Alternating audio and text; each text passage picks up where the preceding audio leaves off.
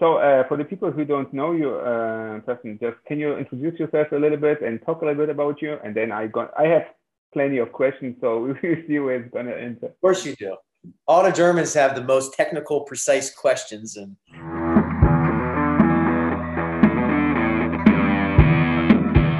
uh, really, really good. But yes, yeah, so uh, my name obviously is Preston Greene, and um, I've told my story numerous, numerous times. Um, but for those that don't know, I was one of the few lucky people in this world who, at age 14, knew what they wanted to do with their life. Uh, uh, I knew at that age that I, I wanted to be a strength coach um, because I was a bad athlete and a slow, weak uh, athlete. So I said, okay, well, if I want to be involved in athletics, my only alternative is to be uh, a coach. But uh, anyway, so started studying strength training at that age. Uh, and then I think most people in this profession know that when I was 16 years old, I got uh, Charles Poliquin's home phone number and uh, got the nerve to finally call him and ask him a question. Uh, he cursed me out and hung up immediately. Took me a couple more days, called him back, uh, and that's when my relationship with him started. Uh, but I was actually reading his work when I was 14, uh, trying to master it and learn it. Took me, I had no idea what I was doing, but uh, started going to his seminars, I think, when I was 17 or 18. Uh, and I was lucky when I finished high school and went to university at this uh, phenomenal, phenomenal school called Clemson University. And I volunteered in the weight room uh, as a freshman, which is like year one of college or year one of university. All I could do then was clean the weight room. I couldn't uh, spot a guy, couldn't coach. Like I literally could just clean. Uh, and I embraced that and just learned uh, by watching and observing. And then, long story, I received a scholarship to be a strength coach uh, as an undergraduate student in college. So I was thrown into the fire. I had, I think, five teams on my own. I had volleyball, soccer, golf, um, but they were really, really elite, high level uh, athletes competing for national championships. And I was this 18, 19 year old kid, like just trying not to mess them up. Uh, but that's another conversation. I, I could tell you story after story of, of what I did wrong. Um, anyways, was there for four years, uh, trained basically every sport. Then I went to the University of Minnesota to do my master's degree uh, in kinesiology, where I did football and hockey uh, and other sports. Then I went to the University of Arizona. That's when I got into basketball uh, around the year 2000. I always enjoyed basketball. Uh, but for me, the way my training philosophy had evolved during that time, you know, with Charles's training methodology and uh, the structural balance and individually individualizing training programs, I said, okay, in American football, you have 110 players. It's really hard to train the guys like uh, specifically that I wanted to.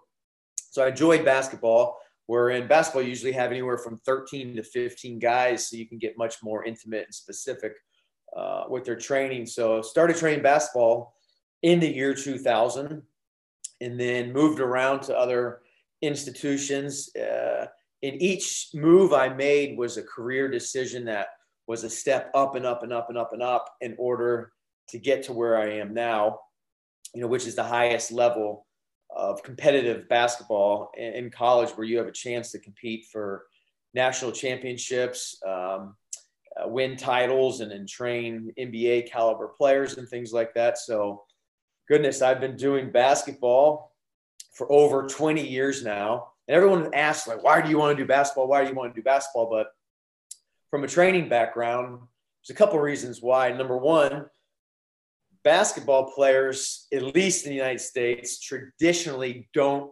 grow up training and lifting weights. So it's it's more of a challenge for me in order to get them to embrace the, the hard work, uh, understand how this is going to improve your performance, uh, teach them to understand like there's ways you can strength train properly to get you more powerful, increase your vertical jump, get you quicker and faster, get you the proper strength that's going to transfer to the court without turning you into a 130 kilo or 275 pound big slow guy. Like there's ways you can do that obviously. So it's a challenge for me. Um, and then beyond that each guy is such a, a unique puzzle because they're all so tall their limbs are so long like they're just big dysfunctional piece of like mess. Like it's like okay how in the world are we going to get this guy to squat properly? How in the world with a seven foot four wingspan are we going to get him to do a, you know a chin up with with the proper uh, load and range of motion? So it, it's more of a challenge and that's why i've always embraced uh, just the culture of, of basketball athletes uh, i really really enjoy it but most days um, but uh, but yeah this will be my 11th season here at the university of florida um, longest i've ever stayed anywhere uh, but uh, but yeah that's kind of been my journey and, and where I'm at today. So I don't know, you can do the math, but I've been coaching for a very, very, very long time. And uh, I will say this this profession's not for everybody, especially in athletics. When you win, life is good. And when you lose, life is awful. And in today's uh, world with social media, it's all about what have you done for me lately? Like, like people and fans want to win. They don't, they don't care what you did last year. They definitely don't care what you did the year before. It's like, okay, how are we going to be this year? Like, you better win. Um, so there's a lot of pressure and outside expectations that goes beyond training, but just being part of a team, uh, part of a community, uh, the level of togetherness and brotherhood where we're, we're all after one common goal. It's, it's a pretty cool thing, you know, to be a part of. So, but, uh, but yeah, that's mm-hmm. kind of my story and kind of my journey. So you already said this, and this is the big influence for you was Charles Poliquin. So we, I, don't want to talk about uh, because there are numerous podcasts that you've been talking about, so people can listen yeah. to it. But um, how does, uh, besides the influential of him, um, does this change during the the, uh, the years? So the working, I mean, just like the, the basics always stays the basics. But is there anything that you still uh, Charles was thinking a little bit differently as you now, and you try to implement it into your work? Is there anything? Uh, yeah, I, I guess I can be really transparent because he can't yell at me uh, and curse me out anymore, uh, at least face to face. But but yeah, you know, in this profession, I mean, that's the thing is is science evolves, the human body, especially the athlete evolves when you've done this for a long period of time. Um, you know, but the one thing that stood the test of time and then this was one of the things Charles taught me was like if you look back, you know, strength training in the fitness industry is it's it's such a trend, uh, gimmick based, uh, you know, profession. And he always said, look, look back over the last you know hundred years since 1896, nothing's new in strength training, you know, blah blah blah. But the barbell, the dumbbell, those are your tools that have stood the test of time, like they still exist today.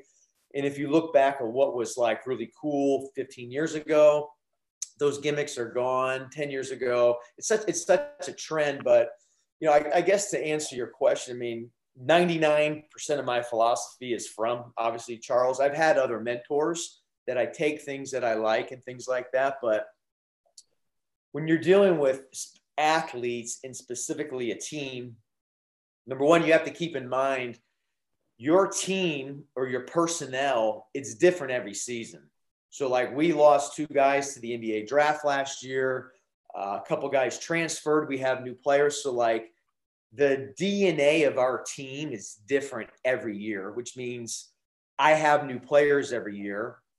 And my job as a strength coach is to find out what system or training method is best to develop that player into a better athlete, right? So, like, not every player needs to do 10 sets of one, not every player needs to do 10 sets of 10. They're all different.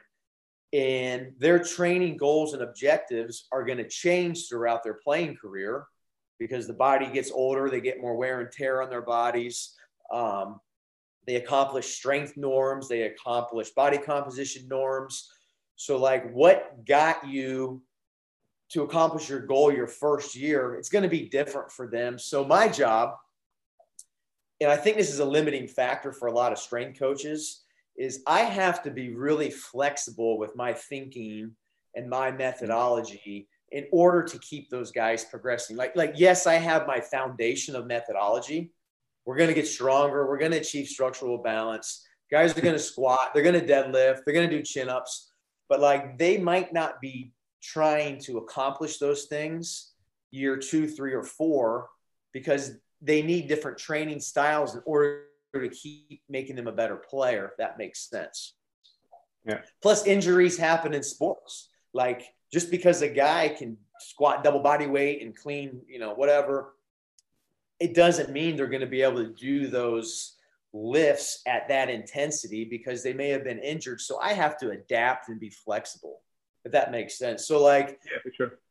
Yeah, like my base methodology is obviously Charles's principles and so forth. But to be really honest and transparent, you know, I could give you story after story after story, and they might not do those things, but it's for a specific reason. It's not because I'm changing and I'm on the latest, you know, LeBron James workout on the Bosu ball, getting his core stronger. So let me have my guys do that. No, I mean, I have to be able to filter out those things.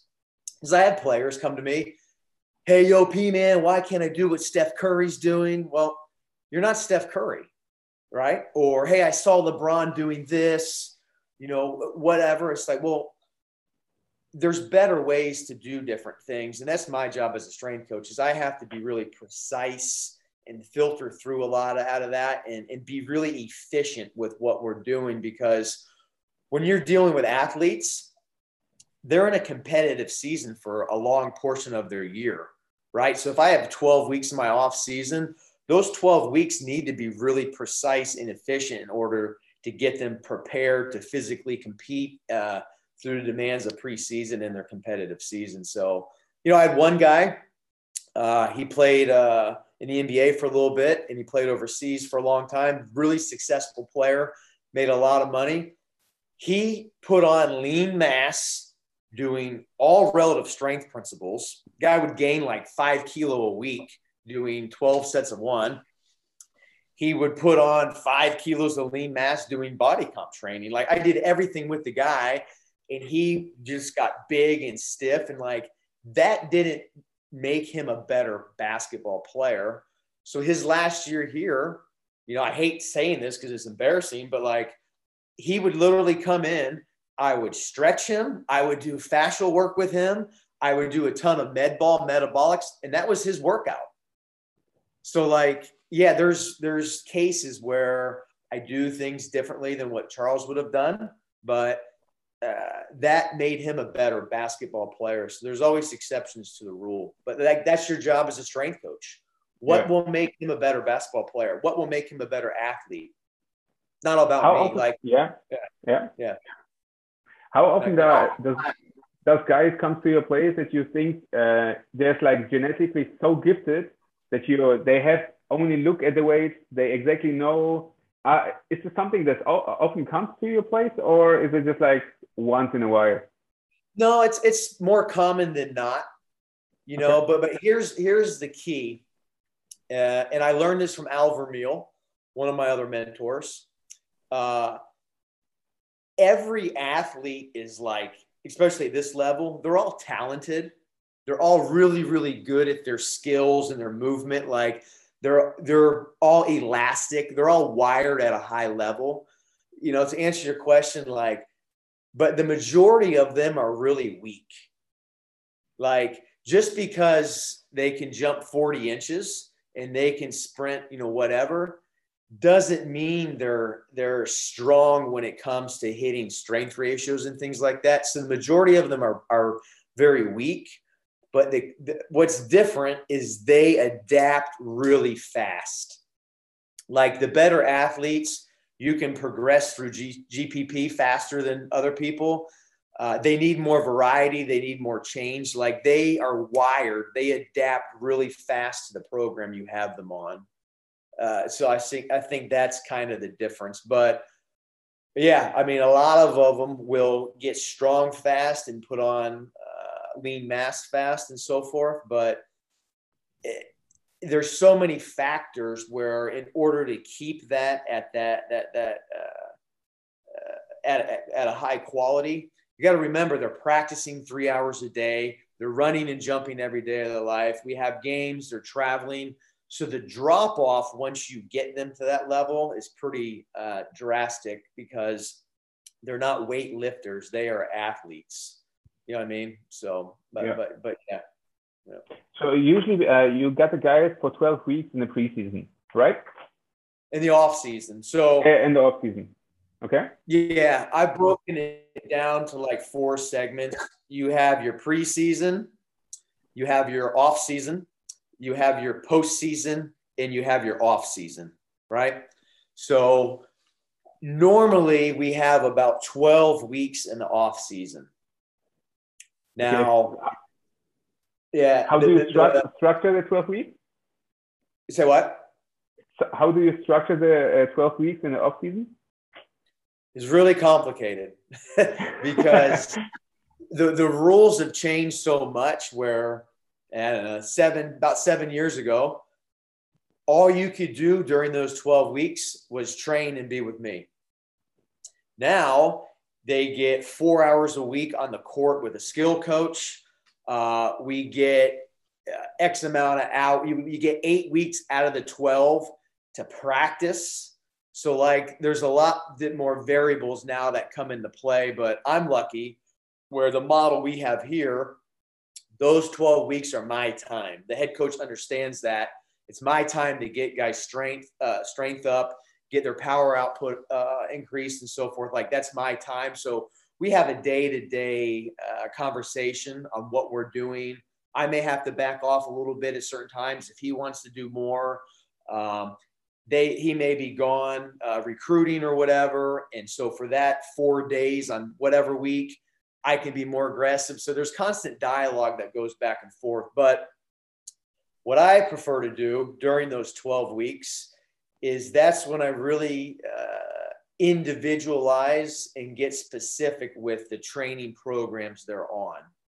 So some guys will train twice a day during that time. Some guys will be on relative strength programs. Uh, some guys are on more hypertrophy based programs. Some guys are doing more undulating. They may do two weeks accumulation, two weeks functional hypertrophy, two weeks relative strength. Some guys are doing six weeks hypertrophy, six weeks relative strength. Some guys are doing 12 weeks. They're, they're all over the place. Yeah, okay. um, but like that's my time where I can get really uh, down and dirty and intimate with like what they're doing because once we kind of transition into the preseason and in season, it's much more generalized where I may have an intensity based group, uh, more of a functional hypertrophy based group. I may have more of a metabolic body. It just kind of depends where it, it, gets much more generalized once season gets in. Uh, not that everyone's on the same program, but uh, it's much more continuous with with program design. Ah, okay, good. So, uh, as I can hear, uh, strength training is very important for basketball players, as you said. Um, yeah, yeah, yeah, because it's kind of like golf where it's evolved so much where it's not, you're not going to mess a guy's shot up. Like, if, if anyone says, Yo, P, you messed my shot up, you couldn't shoot anyways. Like, none of you guys can shoot anyway, you know, but, but no, it's, it's, it's changed so much where it's not so taboo of, uh, guys are going to get hurt lifting or whatever. Like if you know what you're doing as a strength coach, then strength training is important for all sports, all athletes. You know, whether it's physical or mental or a combination, whatever it may be. But but yeah, with basketball is unique because yes, it's a team sport, but in basketball, you can't be too fast, you can't jump too high, you can't be too strong, you can't be too powerful you as a coach have to find the right combination of those different mm-hmm. uh, parameters and, and, variables if you really want to impact someone's performance But as we touched on earlier, these guys are all so dysfunctional because their feet are this big, their arms are this long, they're this tall, they're kyphotic, you know, whatever. Like injury prevention is like you're never gonna be able to prevent all injuries in sport. Things are gonna happen. But a big reason why strength training is important, specifically for basketball, where if you break down the number of contact jumps they do in a day, it's over 500. And that's every day. They run and jump every day of their life. So, strength training is really important for basketball, not just for speed and explosiveness, but for injury prevention. It's really important because we play over, we play about 40 games a year. We have like 280 practices a year and that's just at this level. When you get to the NBA, you have over 100 games. so, like in sports, specifically basketball, the teams that win are the teams that are durable. Okay. Because you could have a great, great team. It takes one injury to one player and you're going to suck. like it's really important to, to do everything you can do to prepare these guys for the wear and tear and demands of what actually goes into a competitive season you know? Okay. So yeah. um so you, you earlier you said one one thing was like this um is it how important is it that the, that the guys squat twice the body weight? So it's not that important. Okay. No. yeah. Okay.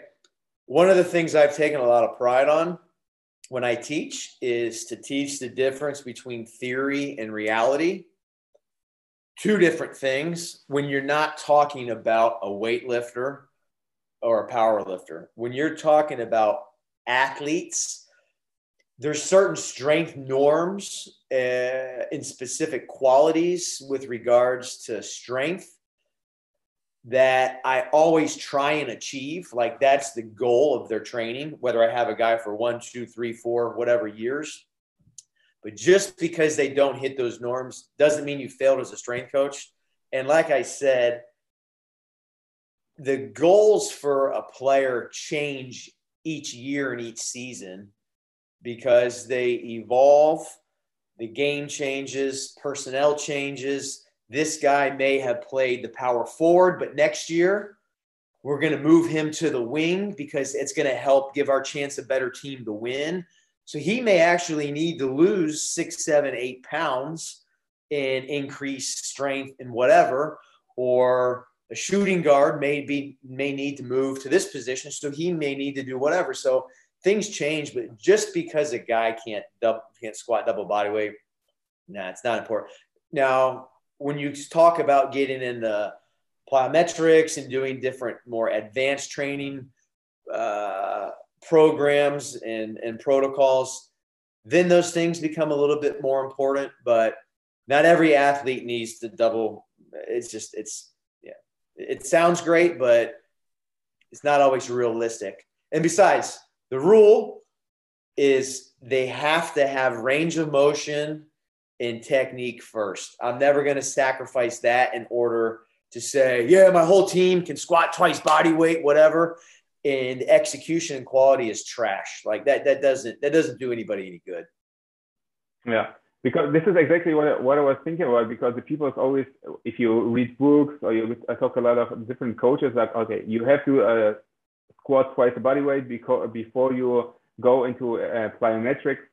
So uh, and it's I mean I mean it's like even if I if I work here with some some some athletes even from football they are they are pretty damn strong damn strong. That that's fine but it's not that strong that they mostly don't squat twice a way because they're pretty heavy. So you Correct. know and the, and this and then the second part of the question is that um, because do you uh, do extra tendon work for the Achilles so they get a more durable, or is it enough what they do on the court? Because they already said that they are jumping, I don't know how many, 500 times a day, a week or whatever. So do you do um, some extra work during your uh, your time or not? Yeah. Okay. Well, back to the to the uh, double body weight. You got to remember now. Okay, you have 52 weeks in a year. We're in season about 28 weeks out of those 52. We're practicing three to four hours a day. We're playing competitive games two to three days a week. So, like, I may get a player to squat double body weight or one and a half, whatever, going into the season. Well, their drop off index with respect to intensity by the time season's over is going to be quite dramatic. They, there's no way they can maintain that true, true intensity or strength, right? Because they're playing. So just because you get a guy to achieve that norm, when we start back over at the end of the season, they're reassessed, they're remeasured. Some guys may lose 10% strength, some guys may lose 30% strength. This kid may have uh, tweaked an ankle, so he missed a month. Like you just don't know. You know what I mean? So I don't think you can generalize that statement. Now, I, as a strength coach with basketball, everyone labels me as like the anti plyo guy. If I had hockey, baseball, whatever, I would do different training styles. I do less plyos or jumping probably more than anybody as a basketball strength coach. Charles taught me, it is true. I actually did a, my own little study a long time ago on it, but the more plyos you do for a basketball player, the lower the vertical jump's going to go. And I was like, that doesn't make sense. Like, why is that possible? But they run and jump every day of their life for three to four hours a day. Why would you spend time doing that in training? You know what I mean? So, like, yeah. there are times of the year, probably from three to five weeks out of the year, not everybody, but some of my players will do jump training and plyo training. Yes, because they need it for whatever reason. Not everybody. Some guys don't. Um, with respect to the elasticity in their tendons, what I prefer to do is I will do a lot more knee flexion than most people because one of the ways you can relieve patellar tendonitis uh, whether it's intramuscular or whatever it may be, uh, or fix sore knees, is to strengthen the hamstrings as a knee flexor. So in my preseason and in-season training programs, there's always a form of uh, hamstring, hip extension, or knee flexion that are in there. Because what I have found, the stronger you can get the knee flexors and maintain that strength, the heavier, or sorry, the healthier uh, the tendons and ligaments are in the lower extremities. Yeah. And, and it's, I've done it year after year after year. And so let me put it into uh, English for you. the hardest time of the year with respect to training, intensity, duration, contacts is in the preseason. Like we crush our guys now up until the first week of the uh, the first game in November. We'll back off a week before the first game. So like that's when running is high, sprinting is high, conditioning is high, training is high, practice duration is high. Like everything's really, really, really hard during that time. And that's the time of the year when I hear from my guys, yo, P man, my knees are sore, my knees are hurt. Can you do this? Or what was can you fix this or whatever? Like that's the one time of the year they complain about sore tendons and ligaments. So, what I like to do is when I first started doing a lot more knee flexion during that time, that alleviated about 90% of the, uh, the issues, believe it or not. It went away pretty fast. Uh, and then, secondly, beyond that, is it's really important during that time that you do your uh, manual therapy, your fascial mobility and things like that. Charles taught me how to sniper point the knee, the, the quad and VMO. So when guys have that issue, we'll uh, fascial treat them. And, and a lot of that goes away with respect to knee and patellar pain and keeping the range of motion and, and, and lower body training. Okay, so like, what the, yeah, that's not so like we're not hitting 90% of a back squat for three sets of one during this time.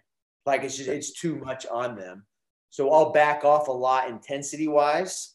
Uh, I'll have a greater spread of intensity uh, during the training program. and make sure that that range of motion is there with respect to squatting. Uh, okay, so uh, what about the Achilles? I mean, about the ankle, do you do some work over there? Because now we're just talking about the knee. So what about there? Sure. You know, it's a great story. Um, don't remember the year. It was probably around 2005. Uh, gosh, a long time ago. Uh, I think uh, during uh, the team I had back then, during the uh, season or preseason, I had like five or six ankle sprains one year. I'm like, this is crazy. Like, why? You know, why? Went back, looked at my programming, uh, couldn't figure it out. and I was having dinner with Al Vermeil. Al was like, I don't know if you know Al Vermeil, but anyone that knows him knows he loves barbecue ribs. He's like face down in these ribs. There's barbecue sauce like all over his face. He's telling stories of like Chicago Bulls and Last Dance. It was awesome. so I asked him, I said, Hey Al, I have all these ankle sprains this year. Like, like, don't know why. Like, what are your thoughts? And he said to me, he said, Do you have a calf machine? And I said, No. He said, Well, that's the problem. In the 1980s, the only people who trained calves were bodybuilders. All of the uh, teams or athletes, they took all the calf, all the machines out of the weight rooms. There's no calf machine because it's, you know, calves are for bodybuilding. he said, I want you to get a calf machine and in preseason and, and in season, make sure every training program you do calf raises. I said, okay. Sure enough, I did. And luckily, I didn't have any ankle sprains the next year. And throughout the last 15, 17 years, they've been very, very minimally uh, occurred occurrence. So take that a bit further. So by training the calves, it will help actually prevent ankle uh, issues, Achilles sprains, things like that. It's not fast as you can go, bounce, bounce, bounce. It's yeah, there's isometric pauses, there's progressions, things like that that that will do. It's beyond the scope of this. Um, but one thing that I I have changed. This goes back to the first question you asked me uh, about Charles and what I do differently. He would probably murder me if he he knew he saw this and he knew it, and the eyebrow went up, and I can't uh, I can't say the words of what he called me, but uh, is really really important during the preseason and in season. One hour before practice starts, so like every practice, I have to warm the team up. I have to stretch them, warm them up, put them through different uh, mobility, uh, neuro drills, things like that, getting the heart rate up, nervous system up, getting them firing. So when the head coach takes over for practice, we're lathered, we're loose, we're ready to go.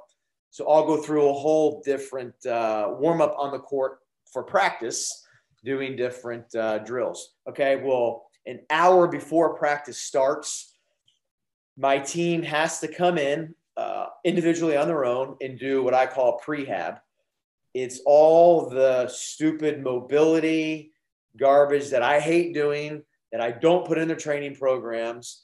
Um, and we'll run a prehab segment every single day during preseason and season before practice. So there's different mobility uh, exercises for ankle, dorsiflexion, plantar flexion, uh, invert, the whole deal. Uh, different, I don't want to use the word, but different stability uh, exercises, uh, barefoot things, things without their shoes on, proprioceptive things for the foot um, that will do. And that's really helped with uh, Achilles and ankle uh, prevention. So, yes, yes.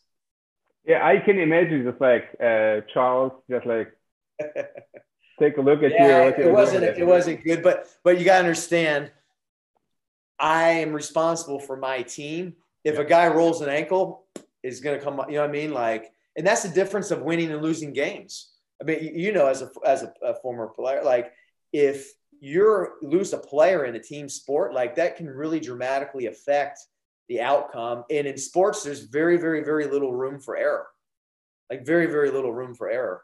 Um, a lot of times at the end of the season, it comes down to one game in the sense of making postseason tournaments and things like that. Like a lot of times it comes down to one game, and that comes down to injuries and games missed and things like that. So yeah, I have to check my ego. I would rather be training arms or or uh, or doing whatever than doing this this stuff, but it's necessary for the athletes and for the players. Absolutely.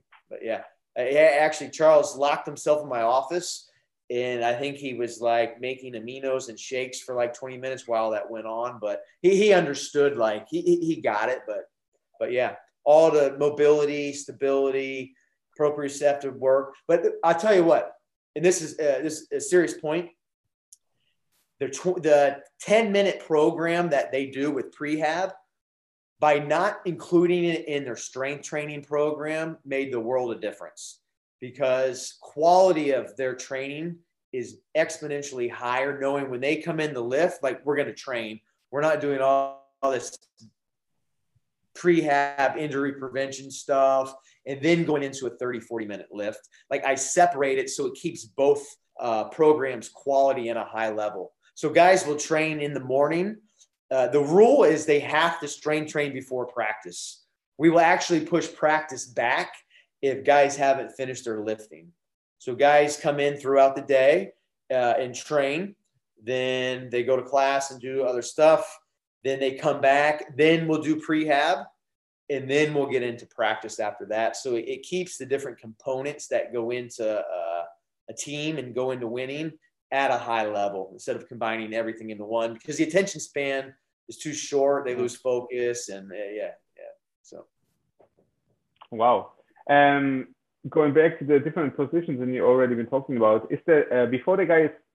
I mean, you already know who's playing where. Is there? Uh, do you already made up a program in your head before they start the first practice? If you say you got a point guard, you got a shooting guard, you got a center, you everybody. So you got a, a little bit different uh, approach for every position, or? Yeah, you know what? That's a great question. Uh, and what comes to my mind to answer that is the way the game is today with basketball and other sports. It's changed so much where they're all interchangeable. Like they all want to play, it's called the one through five.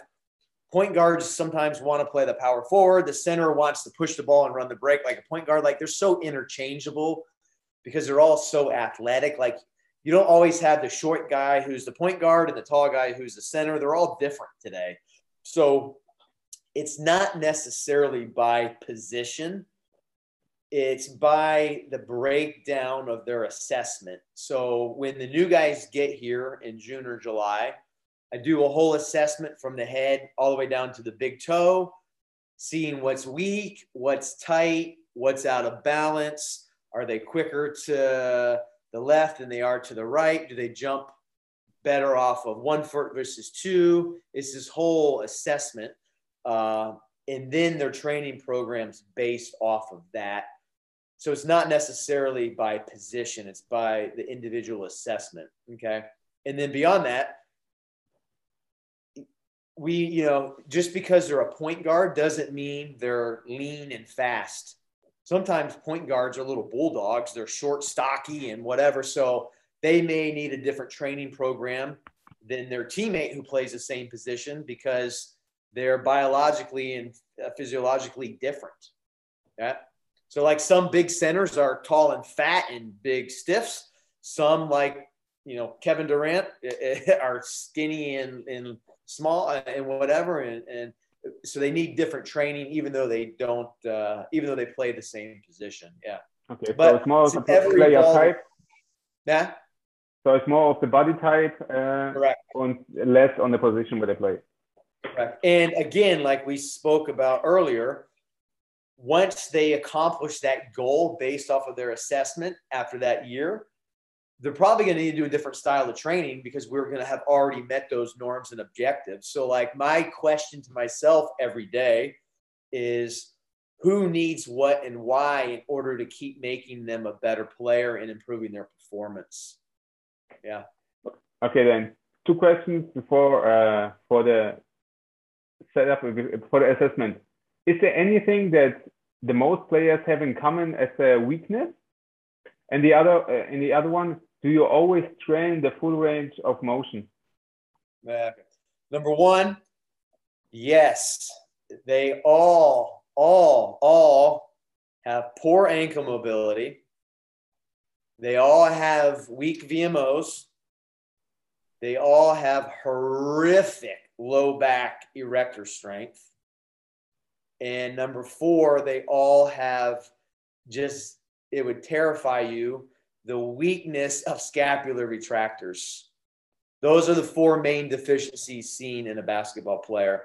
It shows up assessment after assessment after assessment. So, this would take too long to explain, but I've really simplified my assessment. I used to take an hour, hour and a half on each guy and just it, it so much stuff. And I've really simplified it.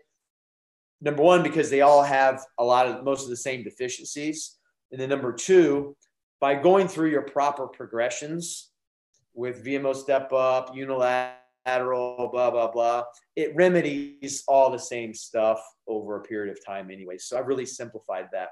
But yes, those are the common, common deficiencies and wink leaks that show up time after time after time. Yes. Yeah. What was the next question? Uh, was the, you always train the full range of motion? Yeah. Okay. You know, it's there's always an exception to the rule. My answer would be yes, but there's times when uh, we do partials and inertia work and things like that for certain guys um, because that's what they need to do in order to keep uh, advancing and progression their strength and power. Um, but for the most part, yes, we always do form full range of motion. I will drop the intensity or the load in order to maintain that all the time. Yes, because here's why. It's really simple. And Charles taught me this when I was 15, probably. But strength is gained in the range of motion that you train. Yeah. Okay. Really simple. So, but yeah, we'll do partials and inertia work and things like that. But just because a guy's shoulder is sore or their knee hurts doesn't mean we're going to half rep something. No. There's always an alternative exercise you can prescribe. There's always something you can do to remedy that range of motion. There's so many modalities out there now with uh, ART and PEMST and uh, everything. So there's things you can do as a practitioner, as a coach, that can fix the ailment or issue pretty rapidly. But if a guy is injured, uh, say he's in a boot because he blew out his foot or whatever, I'm not going to half squat him. No, because it, it's okay. going to cause more dysfunction and create more uh, trauma and adversity to, to the limiting factor anyway. So uh, I will try and do an alternative exercise. I'll try and fix it myself. If there's an extreme case like that where, say, a certain player is injured in the lower body and he can only do quarter range of motion, I will be honest, I will just let the kid heal for a week or two and then reacclimate him to the full range of motion. I'm just really against doing, uh, not doing full range of motion in order to just say, yeah, he he trained legs today. Like I think you just do more damage than good. Okay, good. Yeah, uh, we only have a couple of minutes before you go uh, to practice. And some question about you, uh, about you. And how is your uh, training look like right now? I know you have to work out, so. Yeah, I just talking about that yesterday. Is is Charles taught me? He said, you know, as a coach, the day you stop training is the day you need to stop coaching. So uh, I still train pretty much every day a week. My staple is on Sunday evenings. I train calves and forearms every Sunday evening. It helps me get in the right mindset for the week and get organized. Um, but you know what I like to do is uh, I do a program for about every two weeks because I need change, I need variety. Uh, I don't, uh, you know, train at this. I don't have the strength that I used to. For I'm not as strong as I used to be. Um, but I like to play around and fluctuate. Like I would go through my Fat Elvis powerlifting stage, then I go through my body composition stage. I just I like to fluctuate and play around with different types of uh, uh, of training uh, programs. But I will say this: It's actually a really, really great question. It brings up a good point. I wrote my own programs for 30 years. Uh, and then just recently, about uh, about two and a half years ago, uh, I now have someone write my programs for me. Wow. Because what happens as a strength coach or as a trainer, whatever, when you're training yourself, you get used to prescribing the reps, the rep brackets that you like, six sets of two to four. Uh, that's a Wolfgang joke. You uh, you get uh, used to prescribing the exercises that you like. So you don't really push yourself from adversity and a comfort zone level. Um, so I think the older you get, or the longer you've done this, especially when you're not training. I'm not training for a, a specific uh, event or competition or sport. Is good to have other people that you trust write your uh, write your programs for you. Yeah. So. So um, any other places or coaches then uh, you can really recommend besides, of course, your place and you uh, that people can uh, learn from, especially in this uh, like strength and conditioning coaches? Yeah, it's a bit vague because I think uh, when people ask me that, I like to say, "What is your weakness as a coach?" Mm. And then I will tell you who to go see off of that. Because if you want to learn program design, Wolfgang's brilliant, and there's many other other other people. Um, if you want to learn concussion, uh, fascial work, there's someone specific for that. If you want to learn uh, manual therapy, there's someone specific for that. If you want to learn physique, body composition. So I think there's some really, really elite special people out there uh, by far, way, way, way better than me.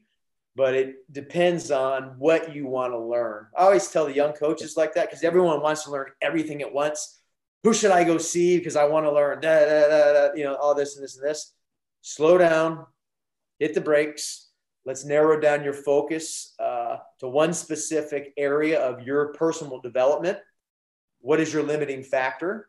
And then I'll tell you who to go see uh, okay. off of that. Yeah. Fair yeah. enough. Fair enough. Um, have there any been offers for you to switch places somewhere much. You're not going to be a Gator anymore, so anybody, uh, any places else? What now? you, you're putting me on the spot here. now, are there any offers or been there any offers in the past that you've already been thinking uh, of leaving uh, Florida? I got one last night, uh, actually. They're uh, all the time. Every, you know, I could get I could get into many many stories because I've always flirted with other opportunities and jobs and things like that. But the one before I answer your question, uh, the one thing I would like for listeners to understand is number one, never mess with happiness because you never know, especially in this industry. Athletics and sports is a dirty, dirty, dirty business, man. Like they're going to lie to you to get you. so, like, you always don't know the situation you're walking into. You may think you do, but if you're really happy, don't mess with happiness, um, especially in sports and athletics. Uh, number two, with that, is if you want to do what I do, you need to know who you're working for because the head coach is going to dictate ultimately if you're going to be successful as a strength coach because if you don't have the support of the head coach, you got zero, and I mean zero chance of success.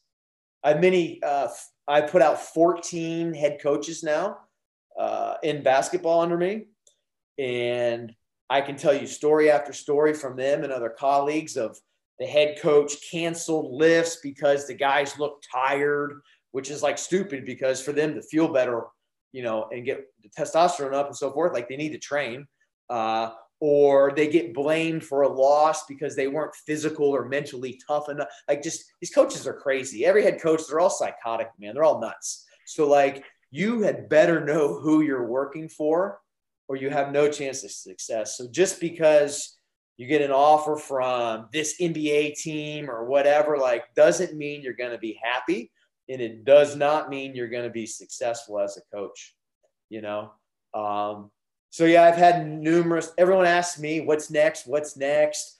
You're gonna go to the NBA, you know, this, this, and this, and, and you know, for me, I'm just this is where I am right now. Um, I always like to live in the moment. I don't like to live in the past, and we can't predict the future.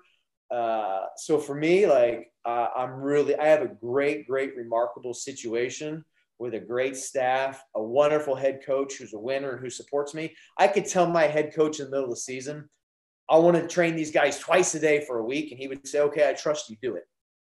Obviously, I would never do that, but like that's the level of trust we have with each other.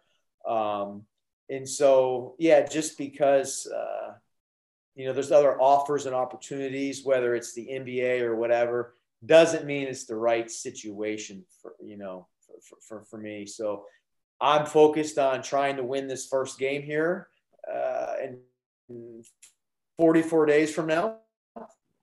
And uh, I'm trying to focus on winning a championship and making my team the best that they can be and, and helping each individual and player on our team achieve their goals individually and obviously collectively as a staff. And, and just a believer it is things are meant to be, they're meant to be. Things will happen for a reason. Um, but this is the place I'm supposed to be now. This may be my last season here. Very, very well could be. Um, wherever my journey takes me, you know, I'm just going to stay and, and live in the moment. But, my advice is, is just because you get offers, whether it's more money, it's a more glamorous title, it doesn't mean you're going to be happy. And it most definitely does not mean you're going to uh, have a chance to be successful. Because as a strength coach, you always have to remember. Al Vermeil taught me this also, and actually so did Charles. They both taught me on separate occasions. In sports and in athletics, especially at this level, you're one injury away from being fired. Right. And that's true.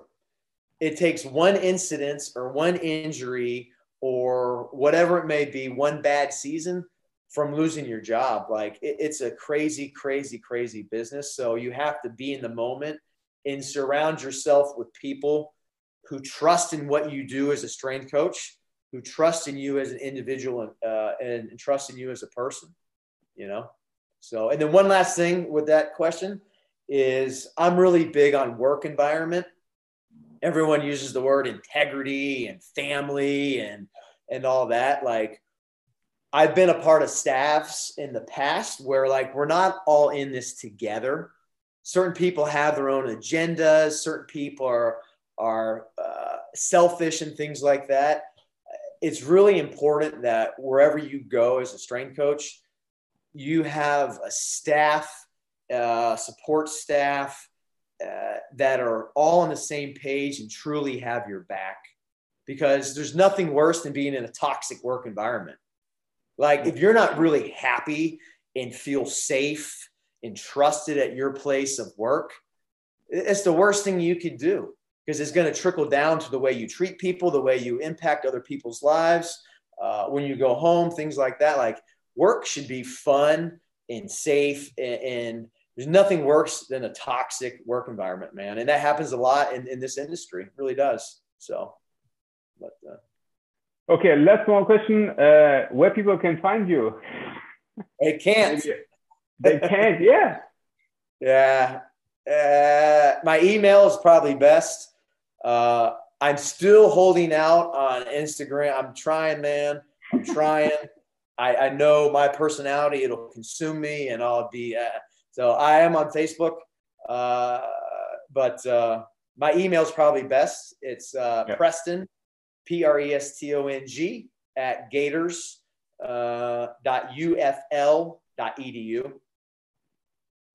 Yeah, it was easy even for me. Just like try to find your email and try to get in touch with you. I, I was surprised that you've been uh, responding so quickly, to be honest, because I was I didn't expect it. I was very happy. Yeah, you know what? had Charles not answered his phone when I was 16, I probably wouldn't be where I am now. So I've always had the, uh, the mindset of trying to give back and, and you know, uh, keep the light on and, and help other people, you know, who come from good backgrounds and, and from people that I know in this industry and trust and things like that. So, hey, in order to receive, you got to give, right? That's true. That's why um, Preston, thank you so much for taking your time. I think uh, we're running late a little bit. You got to go yeah. out to practice. So maybe uh, one another time I can, can finish all my questions so we can keep in touch.